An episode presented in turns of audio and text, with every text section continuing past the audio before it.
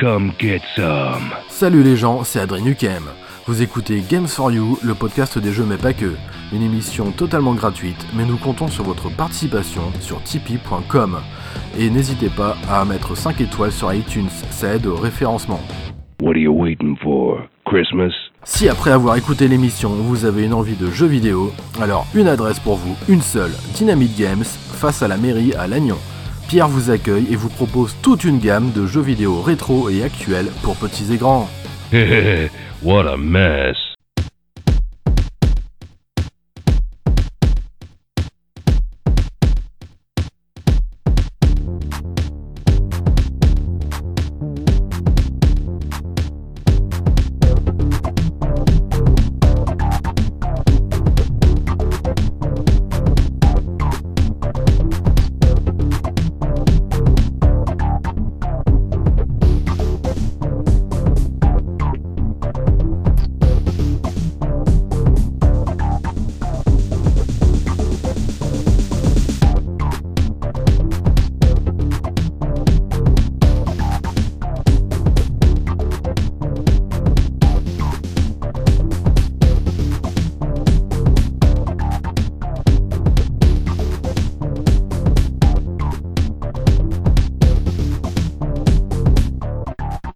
Bonjour à toutes et à tous et bienvenue dans ce 42e épisode de Games for You, le podcast des jeux mais pas que.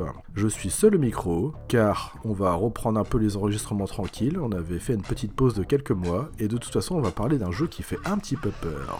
Alors les petits amis, mettez-vous dans l'ambiance, on va aller découvrir ce qui se trame dans ce village enneigé perdu quelque part en Roumanie. On va évidemment parler de Resident Evil 8 Village.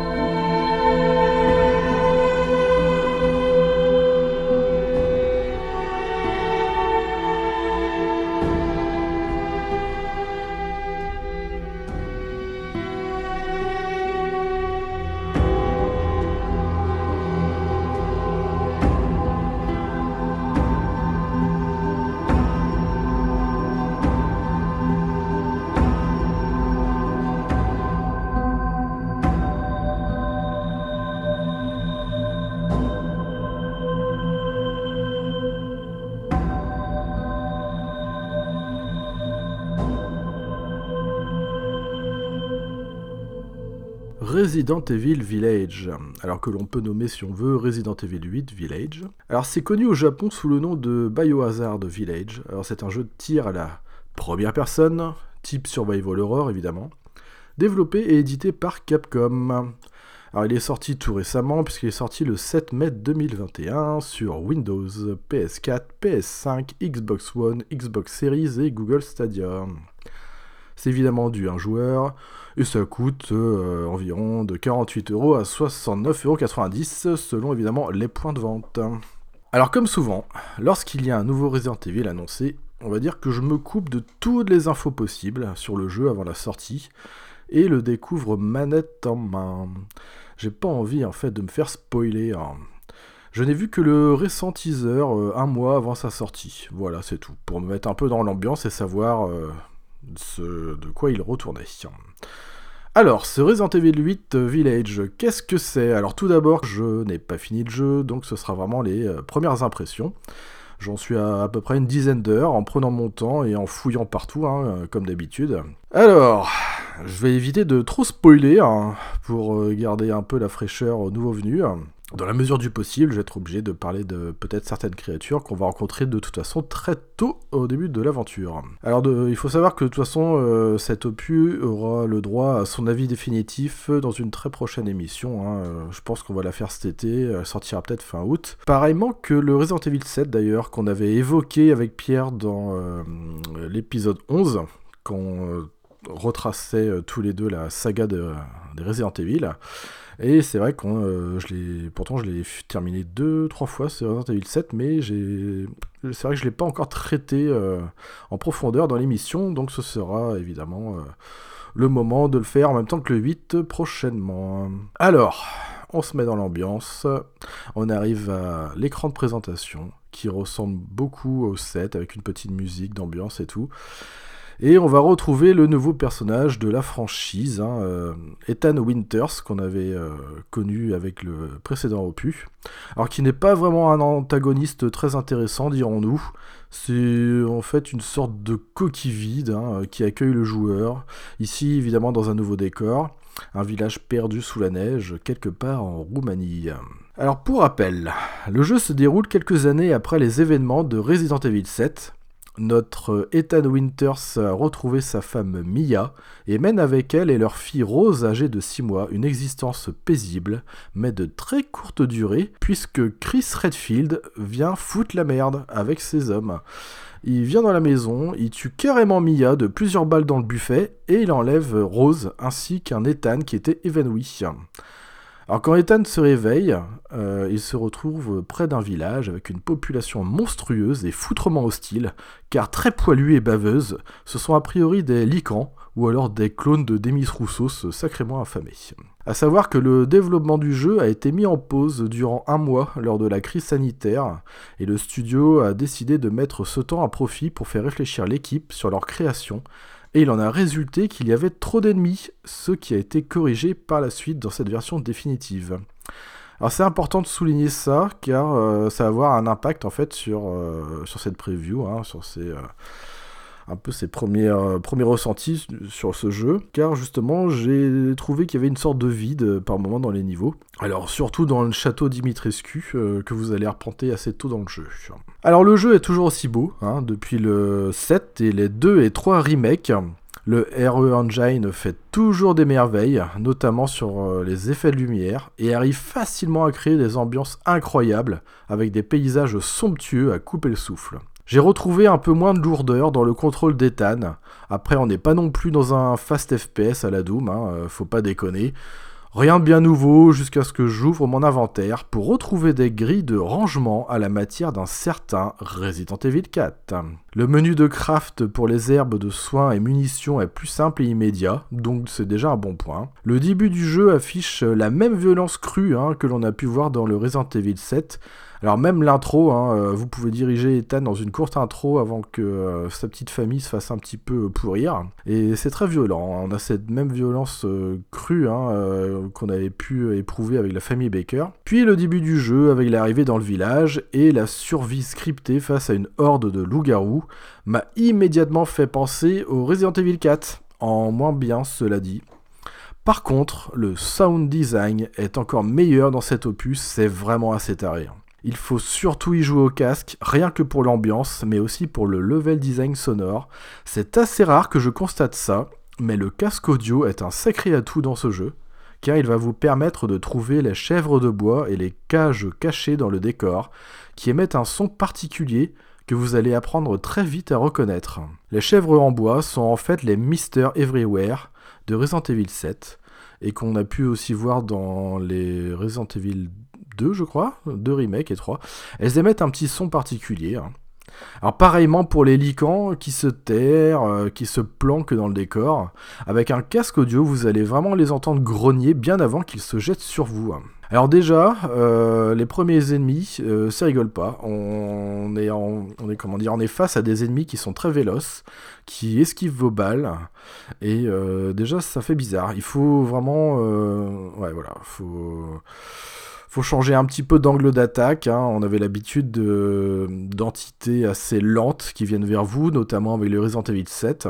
Euh, là, on va avoir des ennemis très différents, euh, ce qui est un très bon point sur ce Resident Evil 8. Alors graphiquement et techniquement, euh, bah, ça envoie. Hein. Plus le travail sonore soigné et les bonnes musiques qui montent en pression quand il faut, c'est plutôt cool. Puis vient le gros marchand auprès de qui on peut acheter des armes et les upgrader comme dans Resident Evil 4.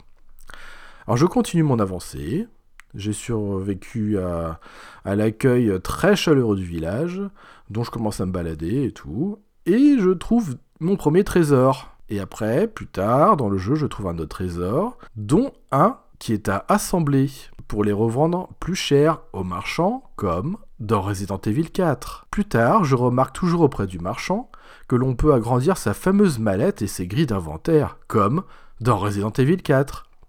À un moment, je m'attendais presque à entendre quelqu'un me gueuler dessus dans le village. Un forastero Détrace des imbécile Tout ça fait en fait très Resident Evil 4. Alors sauf le marchand, hein, qui n'est pas le même, qui a dû bouffer des tonnes d'hamburgers, mais il fait des petites références de temps en temps. Alors si vous avez écouté le Games for You euh, épisode 11 en trois parties sur la saga Resident Evil, vous savez que mon Resident préféré est le 4. Donc tous ces petits gimmicks euh, doivent me faire plaisir, hein, mais ils le font, ils le font très bien. Ce qui fait par contre que j'ai l'impression de jouer à un mélange de Resident Evil 7 et Resident Evil 4. On retrouve même les machines à écrire, mais sans ruban encreur. Hein. On ne retrouve pas par contre les coffres interconnectés des autres Resident Evil. Puis vint l'arrivée dans le château Dimitrescu. Alors là, c'est une baffe graphique monumentale. Avec toutes ces boiseries, ces ornements, ces détails qui vous flattent la rétine tous ces effets de texture sont complètement oufissimes. C'est vraiment très impressionnant. On a l'impression d'être sur PS5 hein, d'ailleurs. On se demande même euh, qu'est-ce que cette PS5 pourrait apporter de plus à cette mouture PS4 qui est déjà au top niveau. Alors évidemment, euh, à certains moments, euh, bah, on sent que la PS4 elle ventile à mort hein, quand même. Mais franchement, c'est ultra fluide, c'est très beau, techniquement c'est nickel. On a vraiment plaisir à s'y balader de toute façon dans tous ces environnements. Et le bémol, c'est que euh, le château Dimitrescu, il est certes très beau et tout, mais il est pas très vivant en fait. Les couloirs sont vides d'ennemis. Je m'attendais à en trouver à certains détours, mais malheureusement non. Alors, heureusement qu'il y a Lady Dimitrescu et ses Fifi hein, pour amuser la galerie et y mettre un peu de tension, même beaucoup par moment. Alors ce procédé est intéressant euh, car il permet aux joueurs d'être confrontés à plusieurs Némésis en fait, au détriment de plusieurs ennemis de base, alors type euh, zombie ou ghoul. Alors c'est un parti pris hein, que l'on retrouve dans la maison des Baker d'ailleurs, dans le Resident Evil 7 où il y a euh, Jack qui vous poursuit un petit peu partout dans la maison. Alors sauf dans les sous-sols où ce sont vraiment les ennemis de base qui y règnent. Alors on a en fait souvent l'impression d'avoir à faire qu'à des boss dans ce début de partie. C'est assez déroutant. Puis certaines salles ouvertes ou non contiennent des petites poches d'action avec des ennemis tantôt classiques, tantôt un peu différents. C'est vraiment assez décousu en fait, euh, mais euh, ce qui fait que euh, sait jamais trop ce qui peut arriver parce que si on se balade dans des endroits un peu vides et calmes, on, se dit oh putain là il va se passer quelque chose et tout. Même s'il se passe pas grand chose, on est constamment sur le qui vive mais on peut facilement traverser plusieurs pièces où il n'y a aucune menace et tout à coup tomber dans un endroit malfamé. Alors ce Resident Evil, euh, c'est comme les autres, hein, ce n'est pas un open world, mais de grands niveaux de jeu connectés entre eux. En connectés entre eux par exemple par les, ascenseurs, qui sont des passerelles et permettent euh, pendant ce temps de charger l'autre pan de la map. Alors ce n'est absolument pas pour me déplaire, comme je l'ai déjà dit, on a eu tellement de jeux en open world ces dernières années que des jeux qui proposent des surfaces de gameplay moindres font plaisir à voir, sans tous ces points d'intérêt qui pullulent sur la map et la durée de vie gargantuesque que cela peut donner au titre. D'ailleurs, en parlant de la durée de vie, elle est plutôt correcte hein, pour un Resident Evil. Alors, euh, genre une dizaine d'heures, hein, entraînant pas trop. C'est vraiment cool, quoi. Ça veut dire que c'est un jeu qu'on peut vraiment faire hein, quand on est dans la vie active. Alors la carte est toujours aussi efficace et affiche la présence des items, des trésors, trouvés ou non, les portes fermées, les animaux. Et moi j'aime beaucoup ce principe ce qui fait que euh, une zone va être euh, colorée de rouge si vous, si vous avez loupé quelque chose. Et ensuite, elle va être euh, en bleu si vous avez trouvé tous les items. Là, on s'affiche aussi les animaux. Alors les animaux, ils ont une utilité ici dans ce Resident Evil. Alors il y a des poissons, de la volaille, d'autres bestioles que vous pouvez chasser en fait pour obtenir de la viande et surtout donner, donner tout ça au marchand qui va vous faire de bons petits plats ce qui va booster votre perso en fait. C'est ça qui est, assez chouette, c'est un autre système en fait. Euh, de, stuff en fait pour le perso. Euh, ça vous permettre d'être plus, plus résistant aux dégâts. Euh, de par exemple, lorsque vous vous protégez avec L1 de diminuer, diminuer fortement les dégâts subis, on peut aussi agrandir sa barre de vie, etc. etc. Il y a plusieurs améliorations possibles grâce au, plat que le marchand euh, va vous donner. Alors les joueurs invétérés de la saga seront comme chez eux, hein, avec ce huitième opus, euh, la vue FPS mise en place avec le set euh, qui plaît ou ne plaît pas, hein, c'est à chacun de voir. Alors moi personnellement j'aime beaucoup la vue FPS dans les jeux, mais pour du Resident Evil je reste circonspect. Je ne peux pas dire en fait si j'aime ou non. Je trouve ça juste très différent. Un peu comme l'a été en son temps le Resident Evil 4 avec sa fameuse caméra à l'épaule, hein, finalement. Moi, je trouve l'expérience rendue plus immersive par le fait, mais euh, bon, le problème c'est que j'ai trop joué et trop d'affect euh, pour la vue en, TPS, hein, à la troisième personne que l'on a depuis le Resident Evil 4 et qu'on a eu aussi pour les Resident Evil Révélation 1 et 2, les Mercenaries et compagnie. Quoi qu'il en soit, je préfère néanmoins cette virée en Roumanie hein, plutôt que celle en Louisiane, qui était un peu trop sombre à mon goût. Là, c'est vraiment plus clair, l'action se passe en journée et il n'y a que quelques passages dans le château ou d'autres cavernes où il fait vraiment très noir. Euh, à savoir que Ethan Winters, il se fait des petits kiffs hein, des fois. Hein. Genre, il va arriver dans une pièce, même s'il fait noir, il se dit oh, putain, qu'est-ce que je fais? Est-ce que j'allume ma, lampe torche ou pas? Et du coup, il allume pas. Et par contre, dans certains endroits, il va allumer sa lampe torche. On n'a pas de touche en fait pour activer sa lampe torche. C'est étrange. Le point positif concerne par contre le bestiaire de ce huitième opus qui, bien qu'il surprenne, est bien plus réussi et fourni que le, 7. Alors en même temps, c'était vraiment pas difficile, hein, j'ai envie de dire, puisqu'à part la famille Baker, on avait que ces gros tas de merde de mycomorphes, génériques au possible, et puis voilà, c'était tout quoi. Là, franchement, on a vraiment de tout. On revient à, un bestiaire qui est très fourni et ça fait vraiment plaisir à voir. Alors, vous savez évidemment qu'il y a des licans, comme je l'ai euh, dit euh, un, peu plus avant. Il y a plusieurs espèces aussi de licans. C'est ce qu'on peut aussi voir dans le teaser. Alors je vous dirai pas ce qu'il y a d'autres euh, bestioles, hein, parce que j'ai pas envie de vous gâcher la surprise. J'ai moi-même été étonné par moments. Euh, il y a vraiment moins d'ennemis euh, génériques que dans le premier opus, et surtout des monstres qu'il va falloir affronter différemment selon leur genre. Ça, c'est plutôt cool. Parce que comme je vous ai dit tout à l'heure, on a euh, des licans qui se déplacent très très vite, qui se cachent et tout, qui peuvent se ruer sur vous. Après, on va avoir des ennemis qui sont plus aériens, où il va falloir vraiment regarder en hauteur, euh, essayer euh, de voir à quel endroit est-ce qu'ils vont arriver pour anticiper.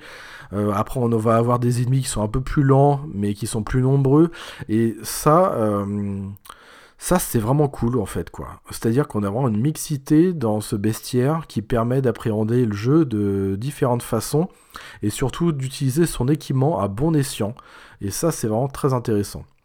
moi, personnellement, je joue en mode normal et même si j'ai trouvé la difficulté bien équilibrée, je peux dire qu'à un moment donné, on se retrouve à affronter des putains de sacs à PV, ce qui fait que j'ai même été obligé d'acheter des munitions auprès du marchand. C'est dire quoi. C'est la première fois que ça m'arrive dans un Resident Evil.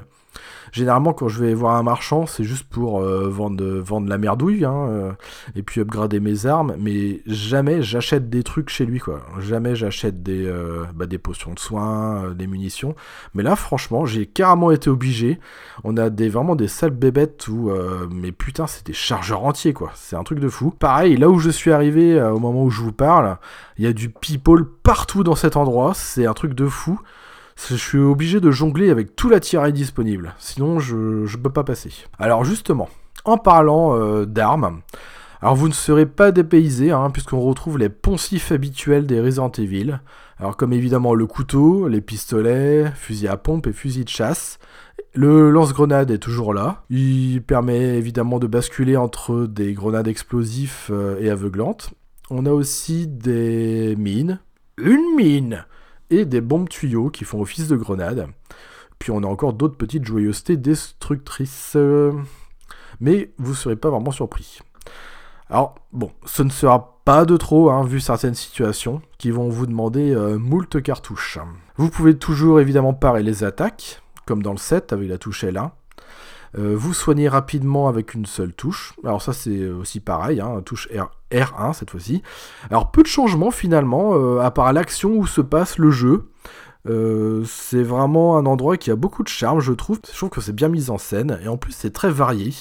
On peut se balader de, évidemment d'un village euh, un peu en mauvais état, avec des châteaux, des catacombes. euh, on a vraiment certains panoramas qui sont visuellement magnifiques et l'ambiance est très très réussie. C'est une bonne continuité du Resident Evil 7 qui embarque le joueur dans la suite de cette trame scénaristique démarré en Louisiane avec un Chris Redfield qui change curieusement de visage à chaque opus. On y retrouve donc les personnages, les références, les mécaniques de gameplay. Bref, pas de grosses nouveautés hein, euh, avec ce Resident Evil. Alors à mon niveau de jeu, je peux dire que je préfère vraiment ce Resident Evil 8 Village à son prédécesseur. Je suis très content de retrouver des éléments du quatrième opus, comme l'inventaire, les trésors et le marchand. Mais j'ai un petit problème avec le rythme, puisque comme je le disais tout à l'heure, on traverse souvent des grands niveaux où il se passe, mais alors rien du tout. J'aurais personnellement bien rajouté quelques ennemis euh, ici et là, et on sent bien que Capcom en a retiré, hein, comme je l'ai déjà dit en intro. Alors c'est vraiment très bizarre. Alors peut-être que c'est pour faire euh, monter la sauce, euh, mettre un peu plus de tension à certains endroits. Surtout que, comme je le répète, le sound design est vraiment excellent. Donc on entend des craquements, euh, des, les fenêtres qui s'ouvrent. Enfin, il y, y a plein de petites choses comme ça qui font qu'on avance aussi à tâtons dans les couloirs. On se dit, tiens, je vais me prendre un, un monstre à ce moment-là et tout. Peut-être qu'il y a ça aussi. Moi personnellement, comme ce Resident Evil 8 euh, prend le chemin du Resident Evil 4, bah on s'attend euh, à plus d'action en fait. Et là c'est euh, assez étrange. Bon, après bon c'est pas grand chose grand chose, on peut largement faire fi de ce petit désagrément. Alors mention spéciale par contre pour le manoir des Beneviento.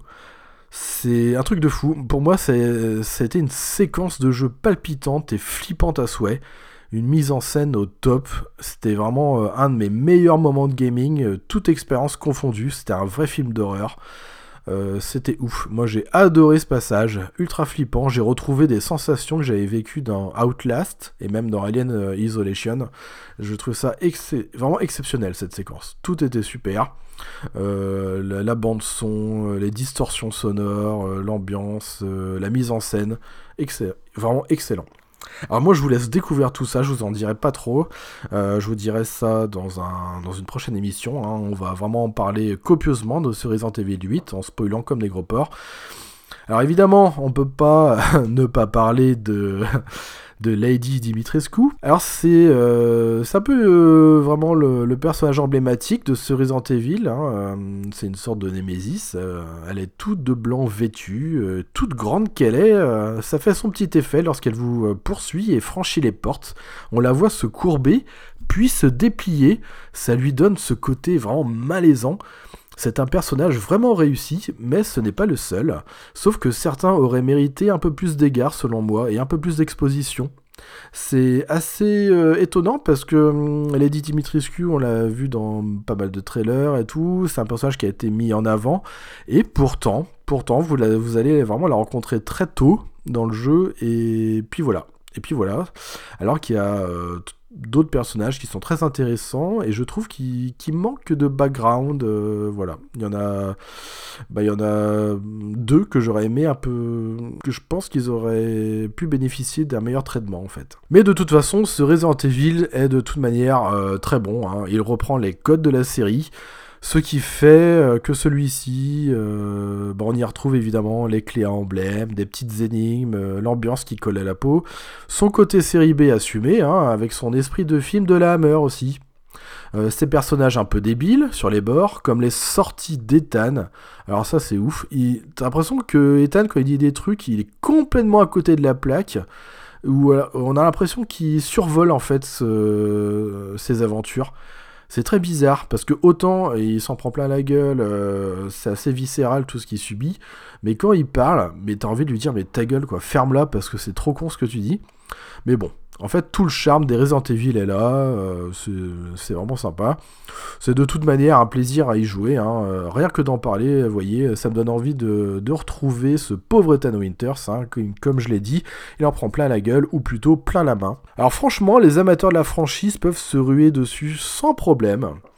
Euh, c'est notamment assez curieux d'avoir sorti ce jeu au printemps, parce que vu où l'action se passe, une sortie en, novembre aurait été plus cohérente avec le climat, euh, c'est mon avis. Alors bon voilà, c'était mes premières impressions sur ce Resident Evil 8 Village. Et euh, de toute façon, comme c'est du Resident Evil, hein, on en reparlera de toute façon bientôt, hein, en spoilant comme des gros porcs. Donc euh, moi j'en attendais rien du tout, parce que je préfère ne rien attendre d'un Resident Evil, comme je vous ai dit, et je me coupe de toutes les informations possibles, je préfère vraiment le découvrir manette en main. Et là franchement j'ai été très agréablement surpris. C'est, euh, on voit qu'on est dans cette continuité de la troisième phase, c'est-à-dire que je vous répète un peu, hein, si vous n'avez pas écouté l'épisode 11, mais que la saga est selon moi découpée en trois phases. C'est-à-dire on a la première qui regroupe les, euh, les Resident Evil 1, 2 et 3, c'est-à-dire à la vue à l'ancienne, avec les personnages en 3D polygonés euh, taillés à la serpe, évidemment, hein, compte tenu des limitations techniques de l'époque, et avec cette, euh, ces 2D, ces décors en 2D. Et donc voilà, avec toute cette action mise sur cette vue fixe, et tout. Après, on a la deuxième phase qui est très action avec la caméra à l'épaule débutée par Resident Evil 4, donc le Resident Evil 4, 5 et 6. On a même pu retrouver euh, cette vue aussi, comme je vous ai dit, dans les révélations, euh, les épisodes révélations et d'autres trucs, hein, d'autres spin-offs, d'autres que je connais pas trop, qui j'ai pas eu envie de jouer, ça m'intéressait pas. Et là, on a vraiment ce renouveau de la saga qui a été mis en place avec le 7. Euh, alors des fois je me pose la question euh, en parlant de ça, est-ce que c'est encore du Resident Evil? C'est-à-dire qu'on a vraiment un changement radical hein, avec le 7, on a, on a comment dire cette vue, cette vue en FPS qui est assez curieuse pour un Resident Evil. Euh, bon, bah finalement, on s'y fait, voilà, mais je sais pas. Moi, j'ai beaucoup trop d'affect en fait pour cette vue à la troisième personne. Par contre, je prends vraiment beaucoup de plaisir avec ce Resident Evil 8, bien plus que le 7. Euh, le 7, comme je vous l'ai dit, ce qui me gênait beaucoup, c'était euh, alors bah c'était le bestiaire. Hein. Franchement, j'étais très très déçu hein, de de ces gros tas de merde mycomorphes. Là, c'était toujours la même chose. Euh, après, on a, c'est marrant parce que je trouve qu'on a un peu le même rythme en fait dans le 8, c'est-à-dire que dans le 7 aussi, on avait, euh, lorsqu'on se baladait dans la maison des Bakers ou même les autres annexes hein, de la maison, euh, il y avait vraiment des, des, grands espaces qu'on traversait où il se passait pas grand-chose finalement. Et on retrouve un peu ce, cette chose-là dans le 8, mais j'ai l'impression qu'il y a une sorte de dissonance avec le rythme qu'ils ont voulu imposer avec ce Resident Evil 8 Village comme il, euh, il, reprend vraiment euh, ce gameplay, euh, ce rythme, en fait, on a l'impression qu'il veut reprendre le rythme du Resident Evil 4, mais il se retient en fait. Il se dit, ouais, mais non, c'est quand même la suite du 7, on va peut-être y aller mollo et tout sur les séances de gameplay, sur l'action, et voilà, moi c'est cette retenue en fait dans l'action que je trouve un peu étrange. Surtout qu'à certains moments, comme je vous ai dit, on a des poches d'action, mais vraiment velues, où c'est très très chaud. Mais voilà, mes premières impressions sur ce Resident Evil 8 restent de toute façon très positives.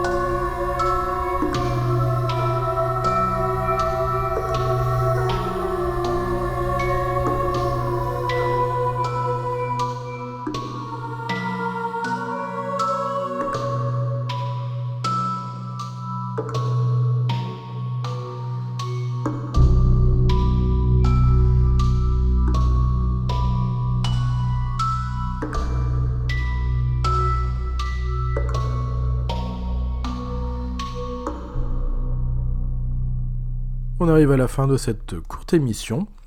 J'espère que ça vous a plu.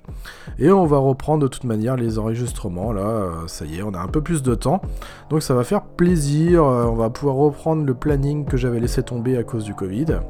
Donc c'est cool, c'est cool. Euh, là, il va y avoir plusieurs enregistrements de prévus cet été. Ça va être plutôt chouette. Donc n'hésitez pas à suivre l'émission sur sa page Facebook, hein, for You, le podcast. On se dit à très bientôt. Et d'ici là, portez-vous bien. faites gaffe quand même aux licans planqués dans les fourrés. Allez, à bientôt les gens, salut salut